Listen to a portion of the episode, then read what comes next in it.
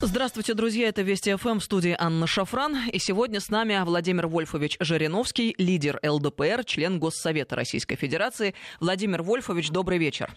Добрый вечер. Друзья, напомню вам наши контакты. СМС-портал короткий номер 5533. Со слова «Вести» начинайте свои сообщения. И WhatsApp, Viber, плюс 7903 170 6363. Сюда бесплатно можно писать. Подписывайтесь на телеграм нашей радиостанции. Называется «Вести ФМ плюс» латиницей в одно слово. Подписывайтесь на телеграм Владимира Вольфовича Жириновского. Очень э, интересный телеграм-канал и всегда самые актуальные комментарии на последние новости. Телеграм-канал называется «Жириновский». Можно по-русски набрать и подписаться. Сделайте это прямо сейчас, друзья. Владимир Вольфович, э, в новостях только что мы слышали о том, что президенты России, США и Франции приняли совместное заявление по ситуации в Нагорном Карабахе. Как сообщила пресс-служба Кремля, Владимир Путин, Эммануэль Макрон и Дональд Трамп призвали руководство Армении и Азербайджана возобновить переговоры по Нагорному Карабаху без выдвижения предварительных условий при содействии сопредседателей Минской группы ОБСЕ. Э, ну и президенты России и Франции э, и США, России и Франции Франция и США считают, что следует немедленно прекратить боевые действия в Нагорном Карабахе. Лидеры стран сопредседателей Минской группы также выразили соболезнования семьям погибших в конфликте. Вот давайте с этого начнем. А, как вы видите а, эту ситуацию и как, каково будет ее развитие? Обязательно с этого начнем. Но сперва два технических момента. Так. У нас был день рождения Лебедева, Игоря Владимировича. Мы всей фракции ЛДПР это отметили. Присоединяемся. Еще раз поздравляли Игоря Владимировича. Это важно. Второе. Я настаивал, чтобы у нас э, была бы запись днем, а в эфир бы вы выпускали тогда, когда удобней радиостанции ваши. Не обязательно в 7, можете в 8, в 9. Почему этот вопрос не решается положительно? Я прошу к нему вернуться. Пожалуйста, в 2 часа сделаем запись или в 3. А вы там решите, в 9 выпускаете, в 10 и так далее. Владимир Вольфович, мы бы с удовольствием пошли бы навстречу. Тут дело в том, что так стремительно развиваются события, и практически у нас э, э, все дни, и на этой неделе в частности, положа руку на сердце, так выходит, что срочные новости приходят с лент именно в этом часе э, с 19 до 20 тоже. И мы их, естественно, сразу даем в эфир, а если запись, то это просто не получится сделать. Это вот такая техническая вещь, которую сложно преодолеть. Да, хорошо. И последнее. Я считаю, что мы имеем возможность поблагодарить жителей Хабаровского края, что уже несколько месяцев они проявляют невиданную солидарность в любви, в уважении к своему бывшему губернатору Фургал Сергею Ивановичу. Такого не было еще никогда в истории человечества. Поэтому это тоже для нас имеет значение, потому что это впервые в истории России – это не просто ЛДПР, Хабаровская, это вот новый уровень сознательности, самоорганизации наших граждан. Теперь по вашему вопросу, поскольку он наиболее актуальный, а я этим занимаюсь 56 лет.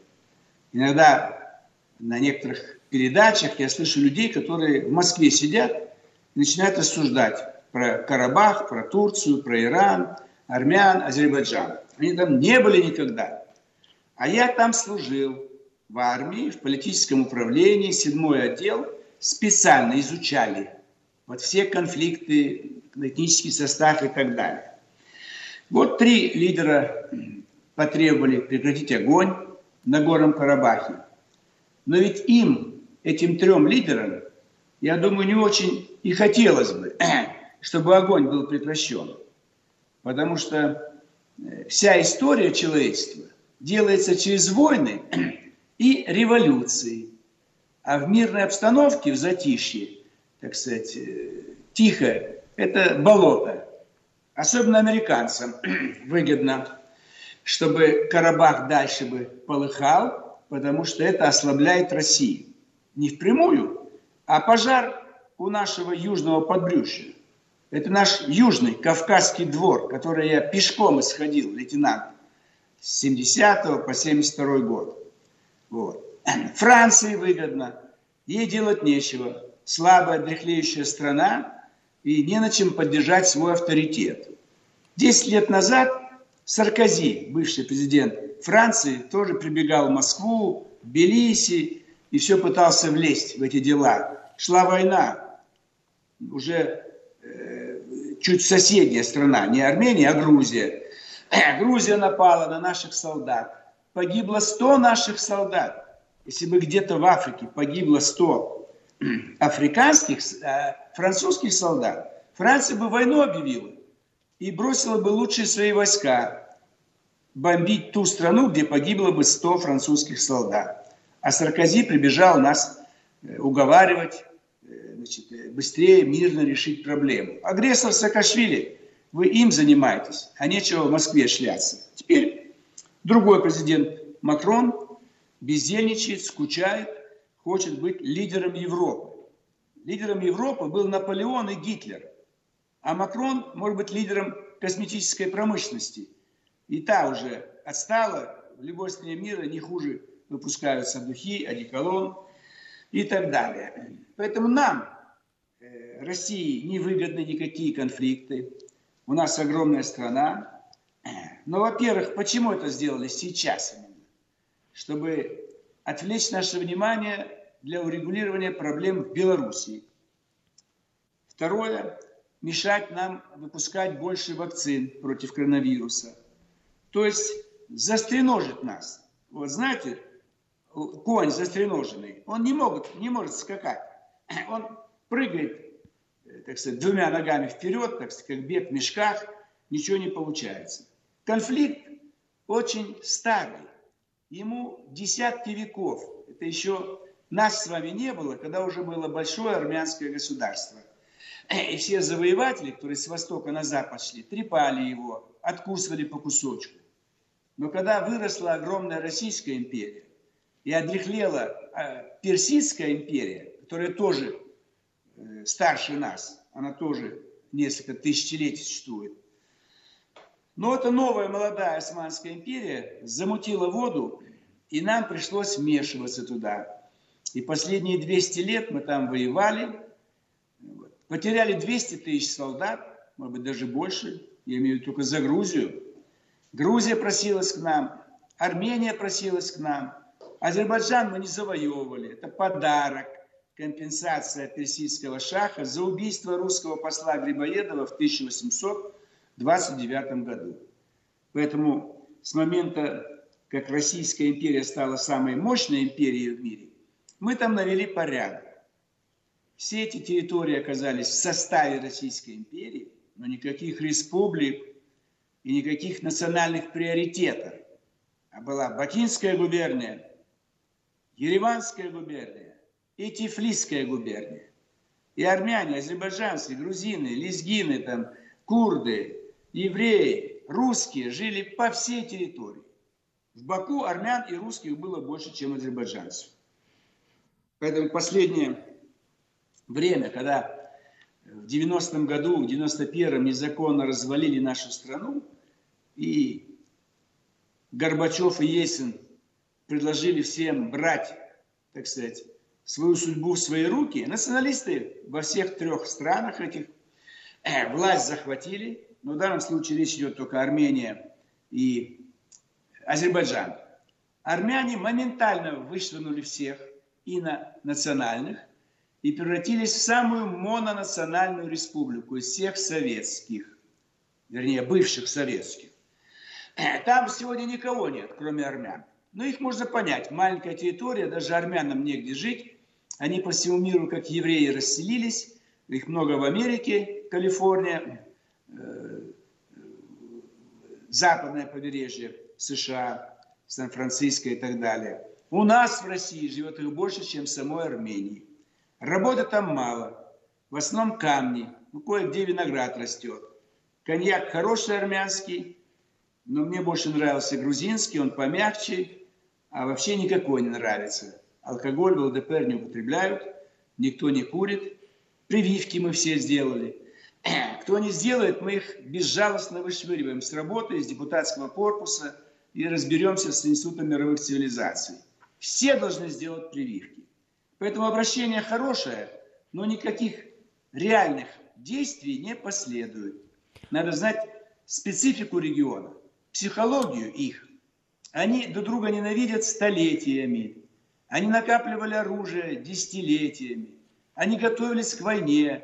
Азербайджанскую армию тренировали турки. И там жили турецкие инструктора. Сейчас туда добавили боевиков из Сирии, Северной. Вот. Сирийские и, боевики и... из Турции, да, Франция располагает э, точной информацией, как они говорят, о том, что принимают сирийские боевики из Турции участие в боевых действиях в Нагорном Карабахе. Да, поэтому турки не будут своих солдат губить чужими руками. Там десятки тысяч беженцев, боевиков беженцев, готовых сражаться. Они устали сидеть в лагерях беженцев. Но Турция будет зарабатывать политический авторитет, плюс, возможно, скидку на бакинскую нефть, бакинский газ. А главное, золотая мечта Эрдогана – хоть частично восстановить Османскую империю. Осман – это известный такой шah, султан был, при котором Турция добилась успехов. Ну, это как у нас Петр I, грубо говоря. Это мы бы захотели сейчас Петровскую Россию, империю восстановить. У нас на будущий год 300 лет, как мы получили Прибалтику. Не завоевывали, а в подарок получили от шведского короля. Поэтому здесь выигрыши только США. Европе опасны все конфликты, потому что турки есть в Европе, они могут там сбунтоваться. Турки могут пойти на Грецию, э, христианская страна, придется Франции вступаться за Грецию и так далее, и так далее. А американцам выгодно, чтобы все шесть костров горели по периметру русской границы. Первый костер – это Белоруссия и Украина. Второй костер – это Балканы. Третий костер – Ближний Восток. Вот только-только закончили в Сирии. Подпалили четвертый костер – Закавказье с переходом на Северный Кавказ. Есть пятый костер – Средняя Азия и допинг Афганистан, и шестой Дальний Восток. Тайвань, Корея, Япония, Китай. И все уже периодически полыхало. Но закончилась острая фаза Украина-Белоруссия. Подожгли, вот Карабах. Закончится, Среднюю Азию подожгут. И так будет лет 15 двигаться, пока мы не наведем порядок. Вот, Владимир Вольфович, очень интересный момент. Вы сейчас обозначили вот те самые костры, а мы еще можем вспомнить а, доклад Rand Corporation, а, американской компании, которая стратегическими исследованиями занимается по заказу правительства США, Пентагона вооруженных сил. Они же очень подробно описывали еще несколько лет назад этот план, а, как перенапрячь Россию, и там прямо по пунктам мы вот в понедельник на этой неделе вспоминали, обозначили захвачено было. Полтора года назад, кстати, мы об этом рассказывали. А, Сирия, Украина, дальше Белоруссия, дальше Азербайджан, Армения, а дальше э, Центральная Азия, Приднестровье и так далее. То есть практически они по нотам разыгрывают этот сценарий вообще без какого-либо отступления от него. К чему я веду? Вот мы начали с вами разговор о том, что президенты России, США и Франции приняли совместное э, заявление по Нагорному Карабаху. Но каково лицемерие? С одной стороны, мы знаем просто документальное есть подтверждение, хотя бы тот самый доклад взять, да, что в планах Америки поджечь этот костер. С другой стороны, а, Трамп и Макрон, ну, Макрона в данном случае можно рассматривать как вассала а, Америки, Соединенных Штатов, а, делают вот это заявление, мол, конечно, конечно, должен быть мир. То есть абсолютное лицемерие, театр, лукавство, двуличие, профанация. Как преодолеть эту ситуацию, учитывая, что мы понимаем, что происходит, но вынуждены делать э, хорошую фигуру при плохой игре. Но это заканчивается вот такая профанация со стороны руководителей США, Трамп или Франция, Макрон. Человечество становится все грамотнее. Социальные сети есть. Нашу передачу с вами растиражирует весь мир. Уже сейчас могут нас все слышать, поскольку мы с вами выходим в интернет, YouTube. Поэтому люди созреют. Действительно, это же наглость, хамство, когда президент США, это его люди Rand Corporation, это его Пентагон, ЦРУ, уже 75 лет разрабатывают планы уничтожения нашей страны. Атомными бомбами, по-другому. Ну вот возник конфликт какой-нибудь, Украина, или в данном случае Карабах, или еще где-то. И он миротворец. Барак Обама, там, Билл Клинтон, Буш старший, младший. То же самое французы бомбят кого угодно, вот Ливию раздолбали, И сейчас они, якобы, смотрите, они бы хотели где-то там Карабах. Они знать не знают, где этот Карабах. Спросите любого француза, американца, где это Карабах? Я 56 лет изучаю. И остальным русским тоже наплевать, где этот Карабах. Они скоро и Кавказ забудут. За Кавказе, где это там за Кавказе? Где, куда, чего, Шуша, где там, какие там города? Где там Ленка, этот, где там Джульфа, Астара, где? Где там землетрясение было? Линнакан, сейчас же по-другому называется. Это все никого не интересует уже. Но вот они, э, так сказать, сильные мира сего, США, Франция и Россия, примкнувшие к ним, вот мы давайте, давайте мир, прекратим огонь. Это как для дипломатов работа, для журналистов. А сколько погибло уже? Мы лет через 10 узнаем, сколько сотен молодых армян и азербайджанцев уже лежат в земле, похоронены. Мусульмане хоронят в тот же день, когда убит. Армяне, может быть, чуть дальше. Поэтому планы были, и эти планы периодически выполняются. Понимаете? Вот Приднестровье, помните, это был самый ранний, наверное, конфликт, 92 год. Притихло. Потом 94 э, год, Карабах подожгли. Потом, значит, мы уходим с Афганистана окончательно, это вот, там какие-то проблемы были. Потом Ирак, его война с, с Ираном и так далее. Постоянно. Эти поджигатели сидят в Нью-Йорке, в Брюсселе, в Париже, в Лондоне, в Берлине. То есть творят то страшное, что творил Наполеон и Гитлер, но более такими, ну, как бы сказать, э, ну, мягкими методами. Уже нет этих армий, которые бы сжигали целые страны. Ну, Похулиганили во Вьетнаме, напалмом сожгли пол Вьетнама, залили кислотой пол Вьетнама. Ну, кому нужны эти азиаты, вьетнамцы? Уже все. Американцы не отвечают. Там уроды рождаются до сих пор, дети уроды. А они не отвечают ни за что. Вот там с 54 по 75, 20 лет. То французы бомбили вьетнамцев, то они американцы. Вот теперь здесь.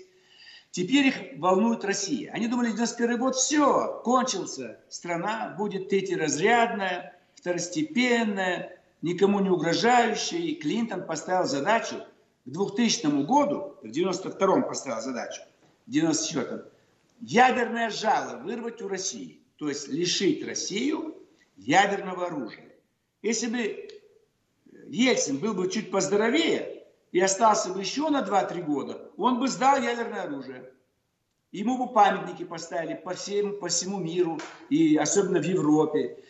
Сделали бы не Горбачева, а Ельцина, лучший европеец, так сказать, мира. Вот была задача. А без ядерного оружия нас бы еще раз расчленили на 30 частей.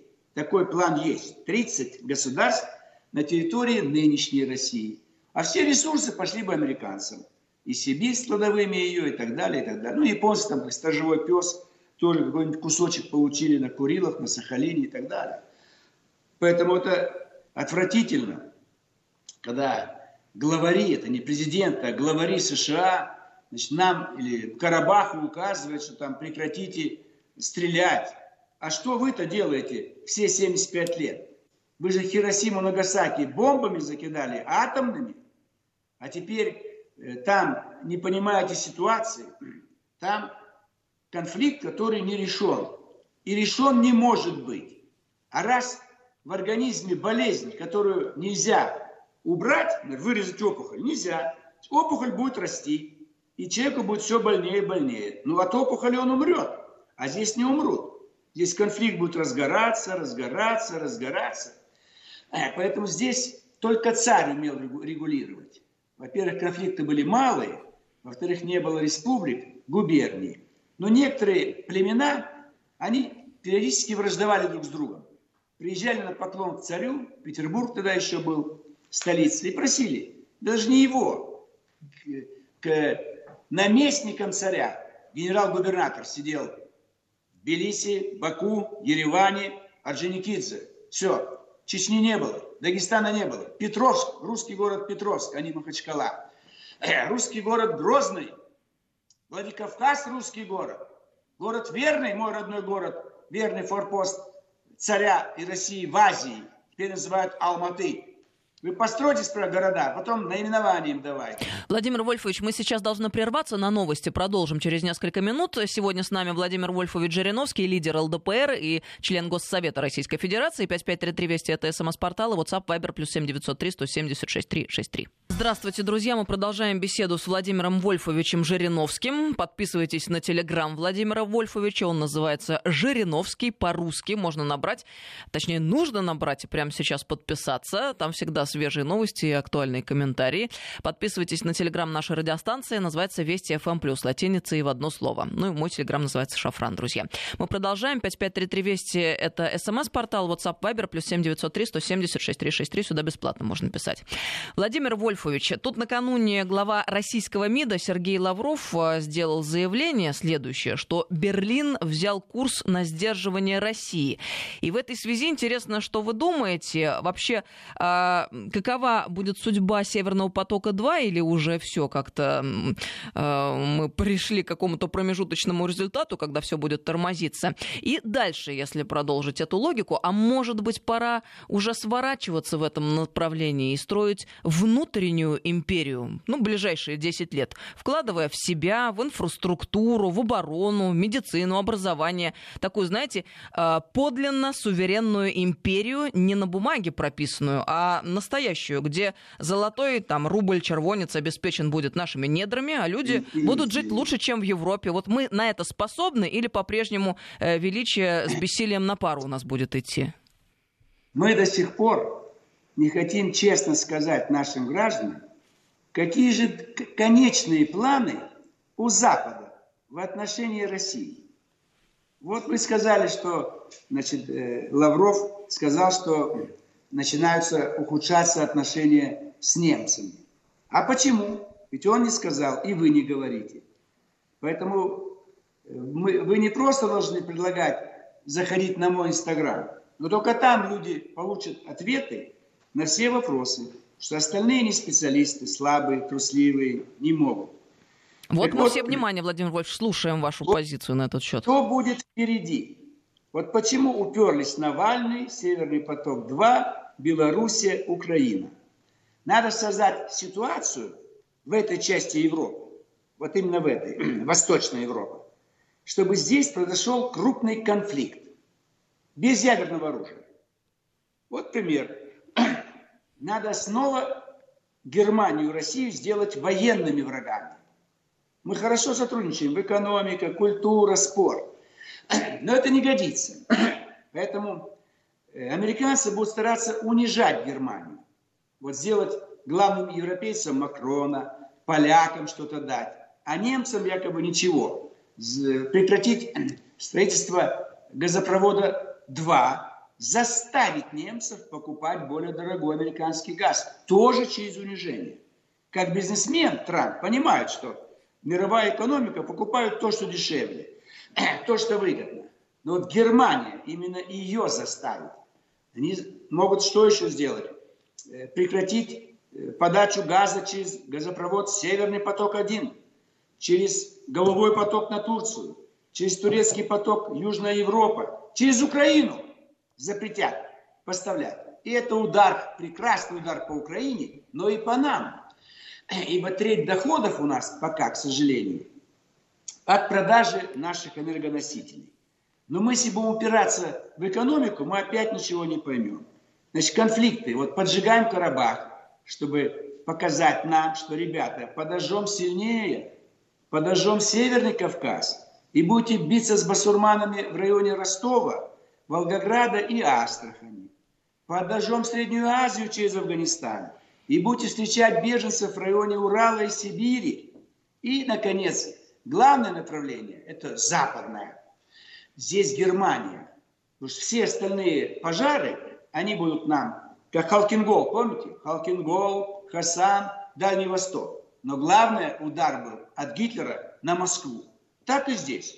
Вот сегодня Халкингол, Хасан – это вот, э, так сказать, Карабах, один из вариантов. Ближний Восток второй, Средняя Азия. Нам надо отбиваться здесь. Но западное направление Москва, Минск, Киев, Берлин остается главным. Вот здесь они постараются в Минск завести побольше диверсантов, которые будут переодеты в форму белорусских вооруженных сил, будут говорить на белорусском и на русском, потому что в Беларуси русский язык второй. А лагеря для этих боевиков в огромном количестве в Прибалтике на Украине. И начать эту партизанскую борьбу.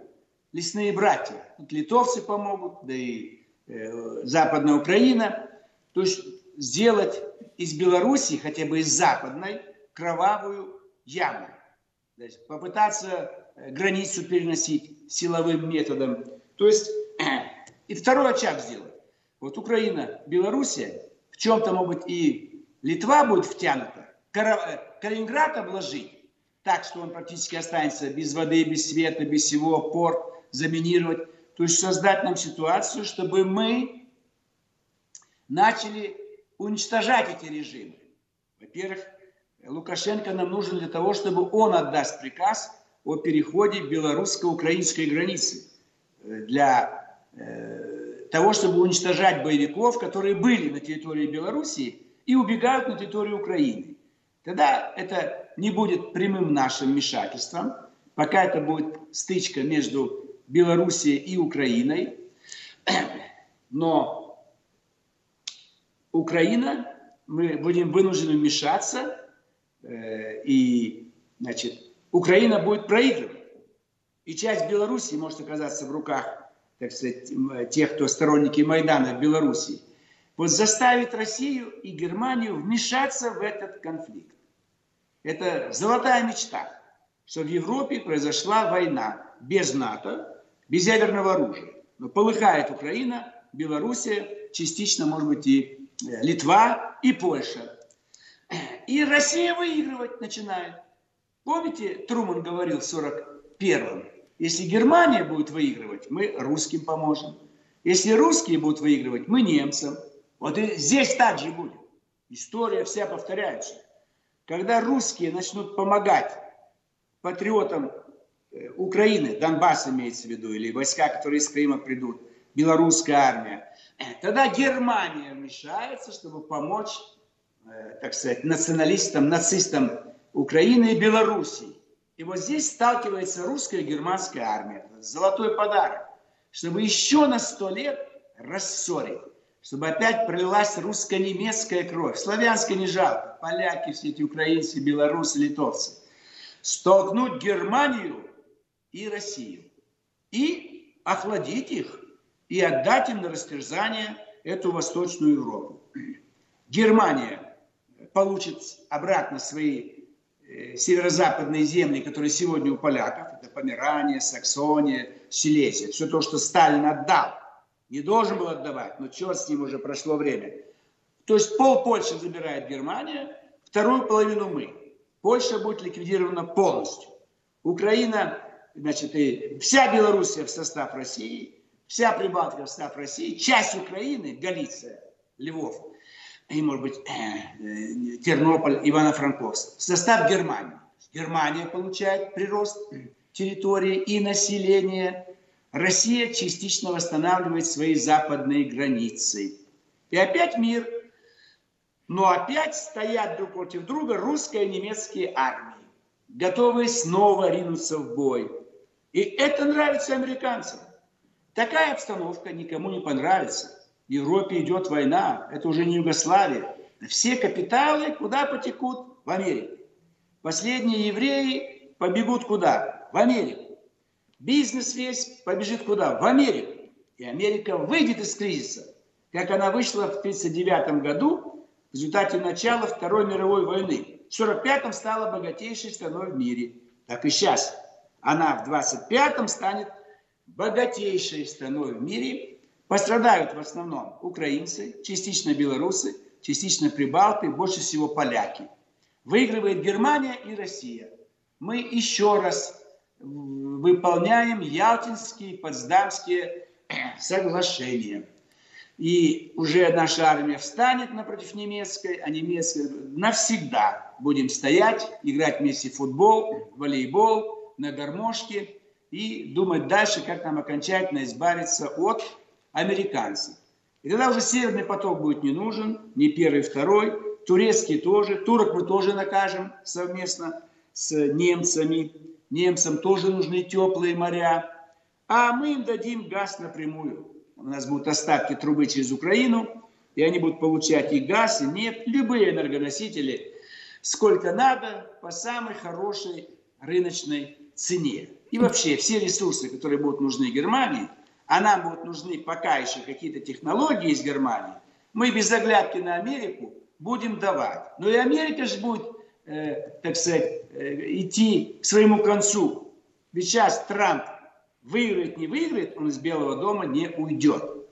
Если выиграет, ну что он победитель, а если проиграет, потому что э, он хочет спасти Америку. Потому что при Байдене она рухнет еще быстрее. При нем тоже рухнет, но чуть медленнее. Это как КПРФ. При Зюганове она продержится дольше. А если Новикова поставят там или Афонина, она рухнет в течение года. Так и Трамп. Поэтому здесь все проигрывают, человечество проигрывает, выигрывает два народа, русские и немцы. Поэтому английский исключим изучение во всех школах, вузах, уберем его из Европы, чтобы духу не было английского языка. Европа будет говорить на русском, и на немецком. Ну, причем это очень и хорошая... Они говорят и с удовольствием будут изучать. Очень да? хорошая картина, потому что русский язык, он развивает мышление, будучи не самым простым языком, но ведь латинский не был простым. И, наверное, в частности, и поэтому цивилизация сделала такой скачок во время Возрождения и так далее. Владимир Владимирович, я тут с вами очень солидарна. Более того, я вам скажу, вы сейчас излагали эту картину возможную, и я подумала, что сюда очень хорошо укладывается пророчество э, старца Паисия Святогорца, который предсказывал рассказывал, что э, София, Константинопольская, храм Святой Софии, вновь э, станет православным собором, и случится это с помощью России. Да, мы ультимати, ультимативно потребуем от турок немедленно убрать все свои войска из Азербайджана, из Сирии. Сирии дадим карт-бланш, они вышвырнут всех иностранцев, и Идлиб закончится, восстановится граница Сирии на северо-западе, Турция поймет, что мы дадим максимальную помощь армянам и, тур, и курдам, и они восстановят свои государства. Будет большая Армения, большой Курдистан, большая Греция, большая Болгария. И от Турции останутся рожки до ножки. Поэтому мы должны это понять, успокоиться, убраться в свою Анкару, Стамбул переименовать в Константинополь, и пускай кушают свою люля-кебаб, ишкембе чорбасы, и так далее. Поэтому это все произойдет. И все зависит только от русских. Нам и немцы будут благодарны за возрождение. Там миллионы турок, курдов, албанцев, арабы. Они устали. Все больше оборот принимают ультраправые партии. Это не фашистские, не нацистские, но это противники на, на, нахождения на территории Германии огромного количества азиатов. Владимир Они тоже будут России. Э, вот э, вторая да? часть моего вопроса, который я чуть ранее да. задавала, хотелось бы э, вот все-таки у вас поинтересоваться, потому что вы очень интересно на эту тему рассуждаете. Я вас спросила, вот, может быть, нам уже настала пора ввиду сложных геополитических обстоятельств Северного потока, в частности, обратиться к себе и заняться строительством той самой внутренней империи, ну, по крайней мере, лет на 10 ближайших. Вот инфраструктура, оборона, медицина, образование, подлинно суверенная империя не на бумаге, бумаги, а подлинная, где у нас рубль золотой обеспечен недрами, люди лучше живут, чем в Европе. А, вот мы на это способны ли? И, может быть, настало время уж, а, если на то пошло, назвать вещи своими именами, потому что, по моему глубокому убеждению, Российская Федерация — это эвфемизм для слова «империя» на самом деле. А президент — это эвфемизм слова «государь». Абсолютно правильно. Мы продаем газ, нефть якобы а доллары, там, валюту, вырученную, что-то там закупаем. На самом деле большинство денег остается на запад, в западных банках. Мы практически бесплатно выкачиваем наши ресурсы и раздаем европейцам. А наша валюта лежит в банках за рубежом уже десятилетиями. Поэтому повернуть все, что мы давали на экспорт, внутрь нашей страны. Не отказываться от связи с Западом, ради Бога, не сворачивать их, но направить все на бешеное развитие нашей страны. У нас еще 20% людей живут без газа. Давайте за 5 лет каждую семью дадим газ. проложим мощные дороги до 30 года, построим отдельные дома, коттеджи из дерева, самый дешевый, ну цена 500 тысяч при массовом строительстве. То есть каждая семья в отдельном доме, дешевую машину выпустим, типа АК, но более совершенную, чтобы стоило 200 тысяч в рассрочку, чтобы 5 тысяч в месяц студент готов будет отдавать или пенсионер в рассрочку на 3 года. И, конечно, развитие мощное всех, всех новых технологий. У нас талантливая молодежь. Ребята побеждают на всех международных математических олимпиадах. Разве это не доказательство? И физика, и химия. Давайте им дадим хорошую зарплату, чтобы это было минимальное 100, максимальное миллион, а постепенно 200, 300, 400. Они все останутся здесь. Они все уедут из этой силиконовой долины. Им противно жить в чужой стране видеть чужую культуру, говорить на чужом языке. Они все будут у нас находиться. Владимир Вольфович, да? буквально пять минут остается до конца программы. Да. Хочется ваше э, мнение еще вот о чем услышать. Тут накануне поссорились Украина с Польшей. Президент Зеленский, украинский, выдвинул Польше ультиматум, мол, Варшава, по его мнению, должна восстановить оскверненные могилы террористов из УПА, украинских националистов на горе Монастырь. А, если этого не произойдет, мол, не будет встречи двух президентов. Но на самом деле довольно странная ситуация, чего Зеленский добился этим демаршем внутри Украины. Дополнительной порции ненависти к себе со стороны, ну, все-таки еще здорового большинства, которое нацистов не любит. И Зеленского-то выбирали для того, чтобы он э, преодолел эту всю порочную политику Порошенко.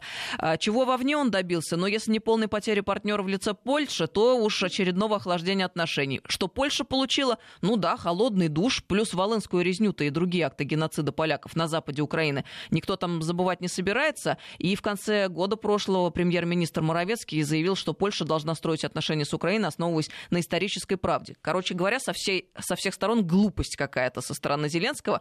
Вот э, чем чреват этот эпизод, на ваш взгляд? Это искусственное государство. Украина, Белоруссия, Прибалтика, да и Польша. Они никогда не договорятся. Это как Нагорный Карабах. Никогда армяне и азербайджанцы друг с другом не договорятся. Только большая война заставит всех заткнуться, замолчать. То же самое здесь. И Киев, и Минск, и Варшава, и Вильнюс успокоятся, как только Россия поднимется на новую ступень. А так будут нас поливать грязью, друг на друга будут нападать. Ведь и поляки виноваты. Они подожгли Вторую мировую войну. Это они с Гитлером цаскались, не цаскались, а обнимались, целовались еще раньше всех. И дербанили Чехословакию, мечтали вместе с Гитлером пойти на Москву.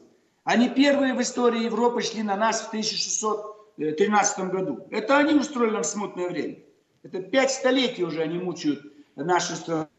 Поэтому с поляками нужно заканчивать в ближайшие пять лет. Естественно, освобождать Украину Белоруссию и Прибалтику. А так бесконечно будет. И Средняя Азия, она ждет, чтобы мы ее позвали. Вы знаете, что на э, таджикско-афганской границе каждый день погибает 3-4 таджикских пограничника. Банды стоят на взводе, готовые ворваться в Таджикистан и дальше по всей Средней Азии. И они, истекая кровью, останавливают. И никто не помогает Таджикистану. Никто вопрос не поднимает. Здесь трех азербайджанцев убили армян, весь мир шумит. Так, так, прекратите. А что вы не прекратите конфронтацию на границе с Таджикистаном в глубинах Азии? То есть все можно успокоить только лишь одним ударом. Резким подъемом России чтобы не было ни слова президент, а был бы верховный правитель. И не губернаторы, а наместники верховного правителя на местах. И не 85 субъектов, а 30-40 крупных губерний. И забыть национальный вопрос, республики. Всем свобода, учитесь в любой школе. Но все выберут русский язык. Надо ходить в свою национальную школу. Бери русскую газету, бери газету на своем языке. Смотри русский фильм, ходя, пожалуйста, включай и любую передачу на своем языке. То есть свобода но экономика должна бешено развиваться. И мы это можем, это надо делать, чтобы жили хорошо, чтобы довольные были. Эти дурацкие передачи убрать, там ДНК, кто, когда, кого бросил, какой там отец, мать, что там пьют дети. Это чудовищно. Посмотрите, сегодня вечером все передачи негатив, в том числе и наши с вами передачи. Но мы правду говорим. Ну подождите, мы же обозначили хорошую перспективу, позитивную, Владимир Вольфович, только что вашими ну, устами. Ну, да. Но позитив-то мы даем, что мы должны идти к своему величию, Не там новое величие в Пензе, подростки что там придумали, а величие страны нашей, огромной, сильной, красивой, богатой. У нас с вами все есть, понимаете, все. И вот смотрите, простое решение вопроса. Сейчас всех детей, Москва, Московская область, отправляем на каникулы. Вы, идиоты, вы зачем новый учебный год начали 1 сентября? ЛДПР предлагала 15 октября. Сейчас были все были на юге. Крым, Кубань, Сочи, загорались, много фруктов. А с 15 октября, пожалуйста, учитесь. А летние каникулы пускай начнутся с 1 августа, а не с 1 июня. Эти два месяца мы компенсируем летними. Но не хотят. Все дурацкая традиция. Нет, 1 сентября. Месяц отучились и на каникулы. Какие каникулы сейчас? Кругом холод, снег, слякоть и сырость. Вот такое простое решение должен император решать. Владимир Вольфович, э, вот сложно с вами не согласиться на предмет э, каникул школьных, а надо отдать должное, что это давнишнее предложение Владимира Вольфовича, но там у нас связь оборвалась, да, мы и заканчивать должны. Ну, может быть, сложности сподвигнут нас пересмотреть э, ряд фундаментальных вопросов. Собственно, это и происходит в 2020 году. Наверное, эти сложности даны нам не случайно. Спасибо вам большое. Владимир Вольфович Жириновский был с нами сегодня, лидер ЛДПР, член Госсовета Российской Федерации. Это Вести ФМ. Всем доброго вечера.